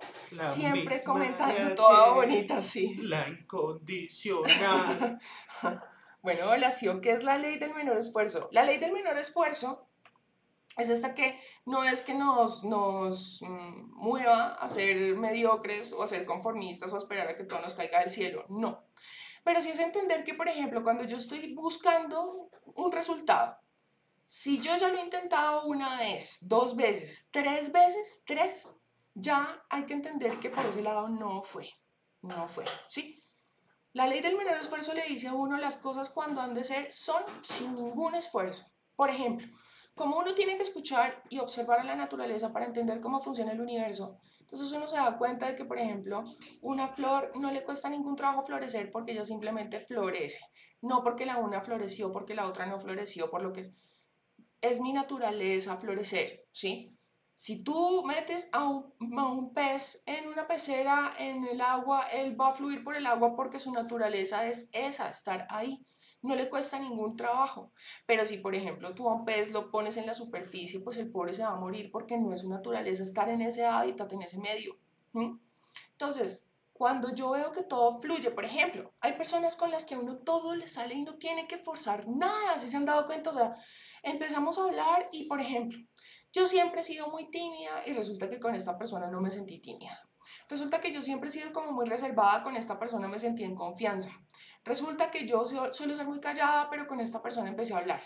Resulta que sin ningún esfuerzo todo empezó a darse y desde, el sol, desde ese día hasta el sol de hoy seguimos, sí, no hubo que forzar nada, no hay que planear escenarios para ver si esa persona se da cuenta de que yo le convengo, no me toca ponerme a cranear mi imagen en redes sociales para ver si esta persona al fin me pone atención, no tengo que estutanarme ni pararme en las pestañas para ver si esta persona algún día me, me pone atención. Sí, simplemente las cosas fluyen porque así tienen que ser. A veces uno, mm, digamos, tiene como, como, como jartera de conocer a una persona, pero todos los caminos conducen a, si se han dado cuenta de que llega un punto en la vida en el que todos los caminos conducen a un punto entonces, esa es la ley del menor esfuerzo, entender para hacia dónde están fluyendo las cosas para poder fluir en armonía con eso y no ir contra la corriente. Si una persona, por ejemplo, ya me ha dicho varias veces, oye, no, es que yo contigo no me siento bien, es que no sé qué. Entonces, ¿qué pasa? Voy al analgésico, voy a ir donde una bruja para ver si por medio de una amarre o alguna cosa me lo atrae y me lo vuelve a, a, a la vida, ¿no? El man puede que vuelva, listo, volvió pero entonces al tiempo cuando pase el efecto de esto, otra vez va a volver a aparecer la raíz del bendito problema y es que no. Entonces esa persona me dice, no, es que conocí a alguien, es que no sé qué. La misma historia se volvió a ir y yo me rasgo las vestiduras, vuelvo a donde una bruja otra vez para que me vuelva a traer esta persona. Y así, yo estoy forzando algo que a cada rato vuelve y sale, vuelve y sale, vuelve y sale, porque no he ido a la raíz del problema, son puros analgésicos. Es querer perfumar, eso maloliente, ¿no? En algún momento otra vez ese olor va a aflorar, porque es lo que hay en el interior, ¿sí? Entonces, esta es la ley del menor esfuerzo. Si yo te admiro demasiado, tus palabras son tan sabias y me dan tanta luz, tan linda. Muchas gracias. Yo creo que a mí me hicieron un anti, anti-amarre, como así. sí, porque hay personas que se casan con su relación rebote las relaciones de rebote son buenas o malas. Pues mira, a mí me parece que, que cuando uno permite que entre una persona en su vida, y claro que es que uno puede estar confundido también, porque a veces sucede que uno cree que está sintiendo cosas y en realidad es el significado que le ha dado a una persona como por salirse de situaciones, como por, bueno, no puede confundir muchas cosas con el amor, creer que algo es amor y en realidad no lo es. Yo pienso que... Mm, ¿Dónde es la repetición? En el canal de YouTube Hermanos Villanueva o en Spotify, ¿cómo es que se llama? Hermanos Villanueva, pero despegado y en YouTube todo pegado. Bueno. Eh, también sí, en el, en el Twitch también queda guardado, pero creo que son unos días, ¿cierto? 15 días. Bueno. Perdón. Entonces, no voy a mentir, a veces sí sucede que un, que un clavo saca otro clavo. Pero cuando uno deja que ese clavo cale, y sobre todo que es que mm, de pronto es una relación que no es de un mes, ni dos meses, ni tres, sino que se prolonga, es porque a la larga ya los sentimientos por la otra relación no estaban así como tan fuertes. Si yo quiero realmente una persona, mm, esa otra persona que viene a ser mi relación de rebote, pues puede ser que me ayude a superar o, o digamos que es como mi contentillo mientras tanto, o ese bálsamo, ese analgésico pero tarde o temprano aflorará el amor que yo siento por la otra persona. Cuando una persona decide casarse con su relación de rebote muy, muy rápido, generalmente es por lastimar a la relación anterior. Entonces, realmente es muy relativo. Pienso que es depende de, cada persona, de lo que esté pasando con las dos relaciones. Es muy relativo, ¿sí? Qué interesante pregunta, pero ¿qué es una relación de rebote? Como cuando tú terminas con alguien y de una te metes con otra persona como para que te ayude a pasar la tusa, a pasar el, el desamor. Y entonces es así como una relación así como de, como el clavo que me va a ayudar a sacar el otro clavo. Sí, o porque me genero, porque me genero personas que me copian todo lo que hago y me molesta porque son esas personas que siento que me envidian o tiran mierda y es como competencia, pero me pasa frecuente y me enoja. Me enoja, me siento robada, como si me robaran mi esencia. No, y sabes qué es lo peor, que en la medida que más rabia te dé, más vas a seguir atrayendo a esas personas. Sí, igual, míralo de este modo, no hay mayor declaración de admiración que la imitación. Si te están imitando, pues es porque algo admiran de ti. Trátalo de ver por ese lado, aunque entiendo que te dé mal genio, ¿sí? Pero... Em, digamos que estos comportamientos también se ven mm, mucho en los perversos narcisistas porque precisamente saben que esto le molesta a la otra persona y lo que buscan es desestabilizarla, es generarle esa rabia, es, es hacerla reaccionar. No reacciones. Simplemente tómatelo como, ah, gracias por admirarme tanto, pero pues yo soy la única y original y tú lo sabes. Sí, entonces esas personas de pronto te podrán copiar y a lo mejor hasta ganen indulgencias con Ave Marías ajenas. Pero en el fondo les queda ese sinsabor de que no son ideas propias, de que no son ellos. Entonces siéntete admirada porque de hecho eso es lo que estás haciendo al conseguir tantas personas a tu alrededor que te quieren imitar. ¿Sí? ¿O cómo puedo dejar de amar y odiar a una persona? ¿Cómo puedo quererme más? ¿Qué es lo más oscuro que estoy buscando? ¿A que no espero? No lo sé si me puedes ayudar.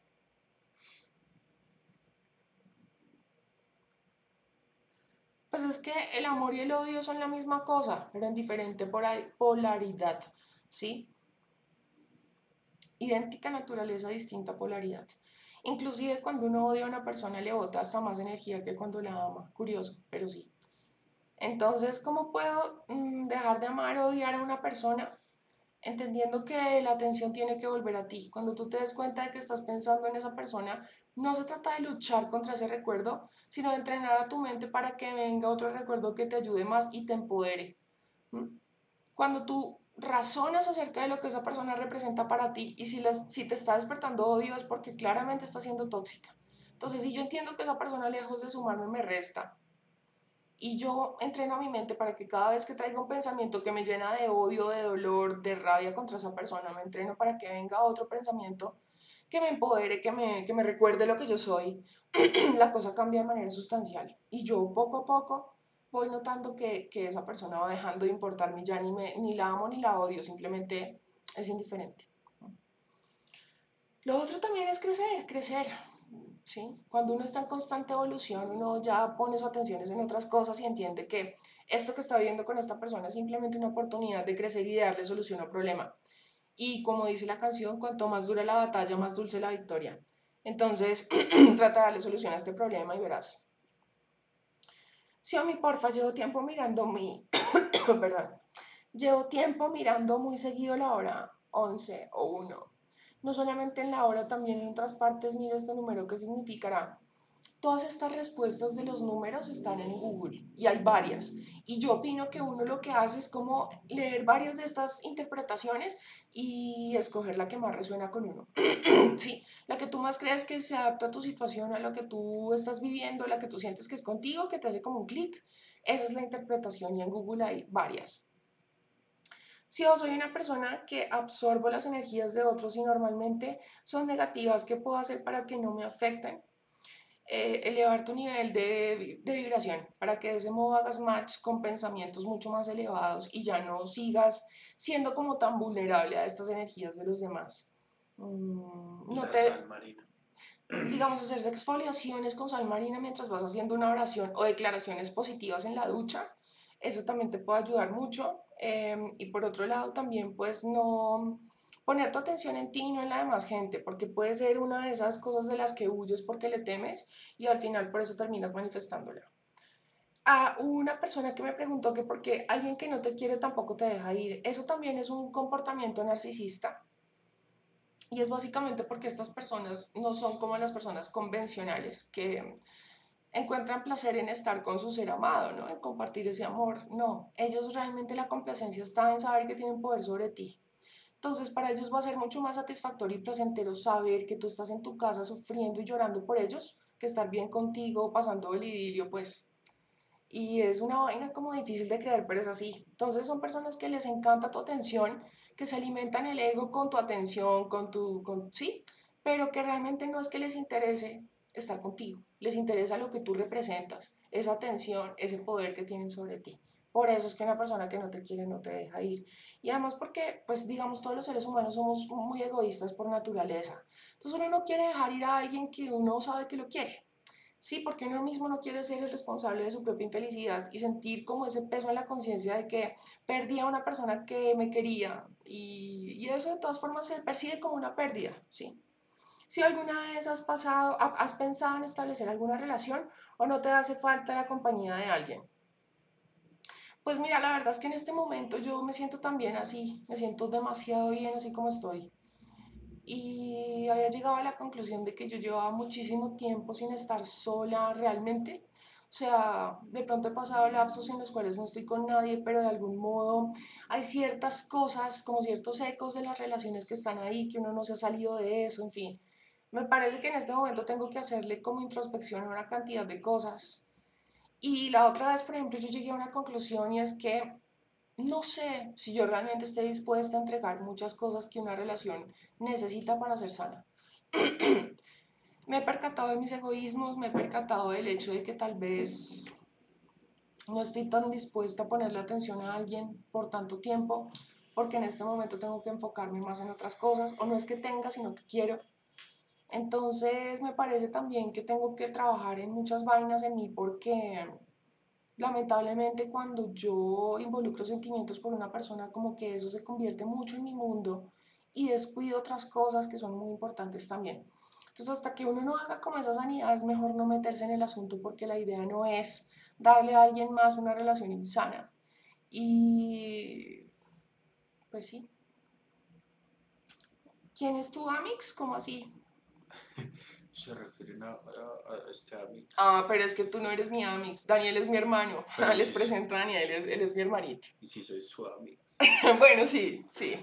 La verdad es que sí. Es, es mi amigo más sincero porque sé que no me va a trafullar y que no le da envidia a mis cosas, ni mis triunfos, ni nada de eso. Gracias, yo, por tu respuesta. Me abre mucho mi pensamiento, tus sabidurías tenaz. Te amo, te amo más. Si yo como trabajo en mejorar esa carencia de atención que siempre que entro a un juego o en algún lugar quiero ser el centro de todo y me siento mal si otra chica es la más llamativa y carismática. Me hace sentir mala persona. Pero no, eso es competitividad. Sí, por eso, pero cuando uno no se siente bien, por ejemplo, que tú vas a una fiesta y tú me lo estás diciendo aquí, y como yo no fui el centro de atención, me siento menos, porque no fui yo el centro de atención, ¿sí? Entonces es carencia, es porque algo en tu interior te está faltando. Mira si tal vez en tu infancia hay recuerdos en los cuales te sentiste que ese adulto que hacía sido cargo de ti no te prestaba atención. Tal vez de cuerpo presente estaba, pero cuando tú le hablabas estaba en el televisor, estaba en el periódico, en el teléfono, en lo que fuera, pero no te prestaba atención. ¿sí? Em, y esto pasa mucho. O sea, cuando uno no se siente digno de atención, la busca desesperadamente, desesperadamente. Mm, así como cuando les ponía yo el ejemplo de Midnight Gospel, que ellos dicen, cuando tienes hambre solo puedes pensar en comida, cuando tienes sed solo puedes pensar en una bebida. ¿Por qué? Porque es tu carencia, es lo que me falta, lo que necesito, lo necesito. Entonces, si tú sientes que lo necesitas al punto de que te sientes mal cuando no lo tienes, pues es porque de alguna manera no te sientes digna de atención y eso es una creencia limitante. Hay que ir a la infancia, ese recuerdo que tengo donde me pudo, donde pudo haber surgido esa interpretación y modifico ese recuerdo mm, en el cual pues yo me siento atendido y siento que esa persona sí me está poniendo atención. En la medida que yo más visualice y más energía le meta al asunto, más rápido voy a ver cambios en mi vida. Hola, ¿sí? ¿por qué me aburro tanto de la gente? Llámese amigos, coqueteos, compañeros de trabajo, a los únicos que no me cuesta darle mi atención es a mi familia pues a lo mejor son personas que no han sabido ganarse tu corazón. Y es que muchas veces uno tiene relaciones muy superficiales.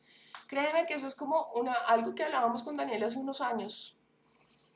Y él mencionaba algo que era muy interesante, pero no me acuerdo quién era el que lo había dicho, que tú me dijiste que analicen, por ejemplo, la diferencia entre una canción, por ejemplo, como Bohemian Rhapsody de Queen versus, no sé, no sé, puede ser cualquier canción de reggaeton, ¿sí? ¿Qué pasa? Que Bohemian Rhapsody es una canción que se mantiene en el tiempo y es un clásico y tú la oyes y la oyes y la oyes y no te cansas de oírla. O sea, ¿cuántos años llevamos oyendo Bohemian Rhapsody? Y suena y ya no le sube.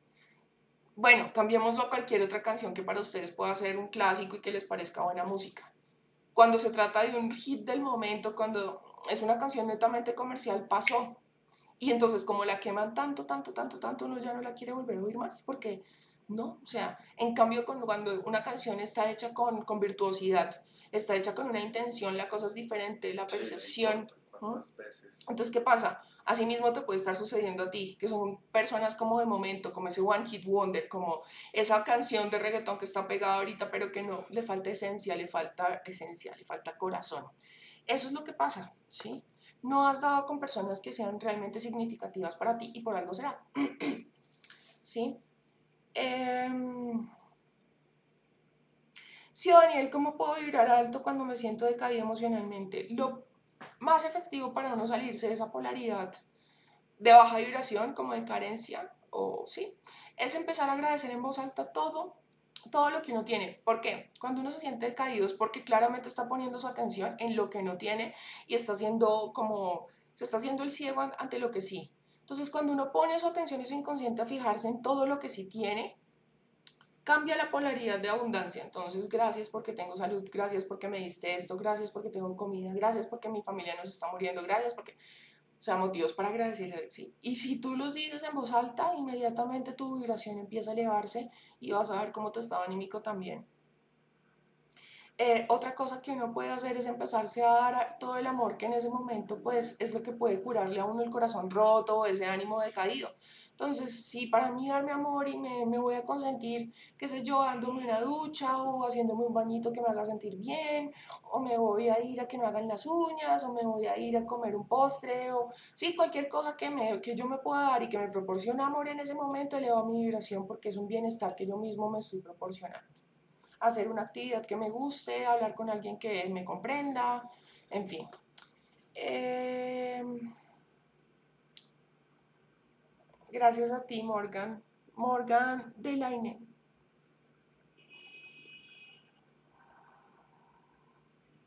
Eres absolutamente, eres asombrosa, Xiomara. Contigo siempre aprendo y crezco en conocimiento. Gracias infinitas, te mando un fuerte abrazo, un abrazote para ti.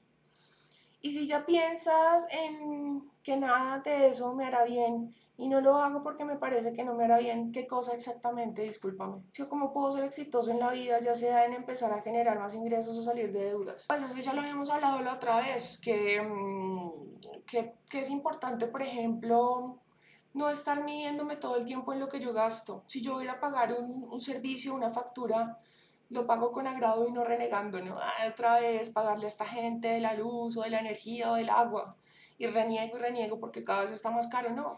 Si yo hoy pago con toda la gratitud de saber que, bueno, afortunadamente tengo con qué darme calidad de vida, tengo cómo pagar este servicio, que bueno, lo pago con gusto. Por ejemplo, cuando todas mis decisiones las dejo de basar no en el dinero, les he puesto este ejemplo otras veces. Por ejemplo, hay personas que almuerzan pollo queriendo carne porque a lo mejor, o, o, carne queriendo pollo, porque a lo mejor uno es más barato que el otro. Entonces dejan de lado lo que ellos realmente quieren porque le dan prioridad al dinero. Y cuando yo estoy pensando en el dinero es porque me falta, ¿cierto? Asimismo, cuando yo tengo sed, lo único que puedo pensar es en bebida y cuando tengo hambre solo puedo pensar en comida. Asimismo, si yo estoy pensando en el dinero es porque me falta. Eh, por otro lado, procura en la medida de lo posible darte lo bueno y lo mejor y eso abarca una cantidad de cosas. Desde lo que oigo, lo que como, lo que hablo, lo que leo, las personas con las que me relaciono, todo, todo. Me acostumbro a darme lo bueno y lo mejor para que del mismo modo el universo me responda con lo bueno y lo mejor. Por otro lado, darme de vez en cuando cosas que sean de lujo en la medida de lo posible. Me voy a un concesionario y pido que me dejen hacer un test drive de ese carro de alta gama con el que siempre he soñado porque créeme que de imaginárselo a vivirlo hay un trecho. Y el, y, el, y el asunto de estar ahí ya subido en el carro y manejándolo me permite vivir la experiencia y la experiencia cambia completamente la energía para manifestar el asunto. Que yo de pronto cada vez al mes me puedo dar el lujo de irme a un restaurante fino y me gusta comer, no sé, comida gourmet, voy y lo hago. Que cada mes a mí me gusta, no sé, lo que sea ¿sí? Me procuro darme cosas de lujo para así crear una, el preámbulo y como la atmósfera para que se manifiesten más cosas de lujo. Esos serían como las, los consejos que podría darte así rápidamente.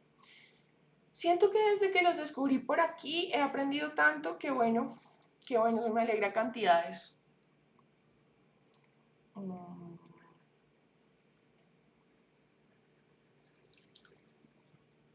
Ok respondo a la última preguntita para ya despedirnos. Hola, Sio, cuando vienen los pensamientos negativos, digo, el Señor me ayuda. Yo puedo, así trato de combatir, pero ahora entré en la duda, ¿eso es huir? No, porque mira que tú se lo estás poniendo a Dios, ¿no? Es buscando Es buscando paz. Entonces tú dices, Señor, estos pensamientos no son míos, te los entrego a ti. Dame ayuda, dame luz para poderlos trascender. Es muy diferente porque los estás reconociendo y le entregas a la gran conciencia el poder y como la, la oportunidad de que te ilumine para poder saber cómo hacerlo, ¿no? Es diferente, lo estás reconociendo y estás pidiendo pues ayuda. Gracias a ti, Daniela. Pregunta, ¿es importante valorar y respetar el Dharma de otros? Por ejemplo, comprar los libros y pagar por los servicios, claro. Es decir, contribuye al flujo de energía. Yo ya lo empecé a hacer hace mucho y me ha ido muy bien en mi trabajo. Mira, Perfecto. Si yo soy legal y yo valoro el trabajo de otros, así mismo van a valorar mi trabajo. Si yo voy y compro ese disco de manera legal, voy y compro ese libro de manera legal y, honesta, no la copia pirata. Si yo, por ejemplo, no pretendo que todo me lo regalen, sino que yo valoro el esfuerzo y el trabajo de esa persona y le pago por lo que me está ofreciendo. No pretendo que el arquitecto, por ejemplo, me haga el diseño gratis, sí, dándome las de vivo. Sí, no pretendo que el abogado me haga la consulta gratis también dándome las de vivo todo el tiempo queriendo como, como ser un parásito que extrae de los demás sin tener que dar nada. Asimismo el universo y la vida van a ser contigo. Trato de extraerte lo más posible y no te doy nada, ¿sí? Entonces, eso que tú estás diciendo está perfecto en la medida que uno sea muy legal, en lo, más legal posible y justo con el trabajo de los demás, asimismo uno va a obtener una cosecha gigante, enorme. ¿Puedo ser católico y ser mala persona? Uf, claro que sí. De hecho, mira que yo conozco gente de mierda, y qué pena que lo diga así, que se la pasan metidos en una iglesia y se saben la Biblia, se saben todas las canciones. Yo desde hace seis meses comencé a vivir un duelo muy fuerte en mi vida y solo quiero agradecerte porque has aportado mucho en mi vida. Ya llevo varios años siguiéndote y en esta situación tus videos me han ayudado tanto, gracias. Y me identifico mucho contigo. I love you, siempre te miro, tan linda. Eso significa muchísimo para mí, Brenda. La religión no te define como persona total. Bueno, les quiero agradecer muchísimo por habernos acompañado el día de hoy la verdad es que ya la voz como que me está temblando y no quiero empezar yo aquí a, disculparme con ustedes un resto de tiempo.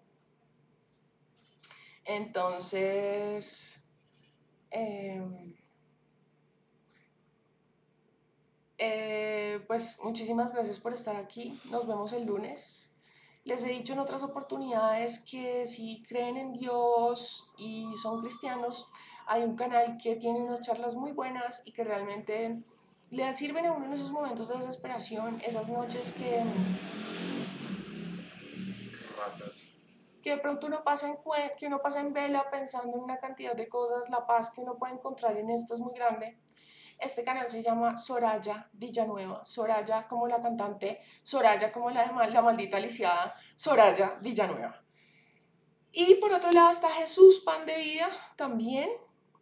Y nada, pues sigan a mi hermano, Daniel Villanueva en YouTube. Eh, síganos en Spotify, síganos en YouTube también como Hermanos Villanueva. ¿Qué más? No era más, ¿no? Que los amamos mucho y muchísimas gracias por acompañarnos. Muchas gracias, espero que hayan encontrado utilidad en, en, la charla de hoy. Y nada, sí queda guardado en... Aquí mismo en Twitch y luego será resubido al canal de YouTube Hermanos Villanueva, todo pegado. Y en Spotify lo podrán encontrar Hermanos Villanueva, pero ya despegadito. Uh entonces, un besito, un abrazote, los amo mucho, gracias por estar aquí. Y como les digo en los videos, deseo desde lo más profundo de mi corazón que sean muy felices, que se quiten el pelo de los ojos, que vivan en Dharma y que vivan en paz. Soraya es en YouTube, en Soraya Villanueva con S en YouTube. Con S, con S de Soraya. Sí, te amamos más, Medusa Ramona. Besito y nos vemos el lunes. 7 pm, chao.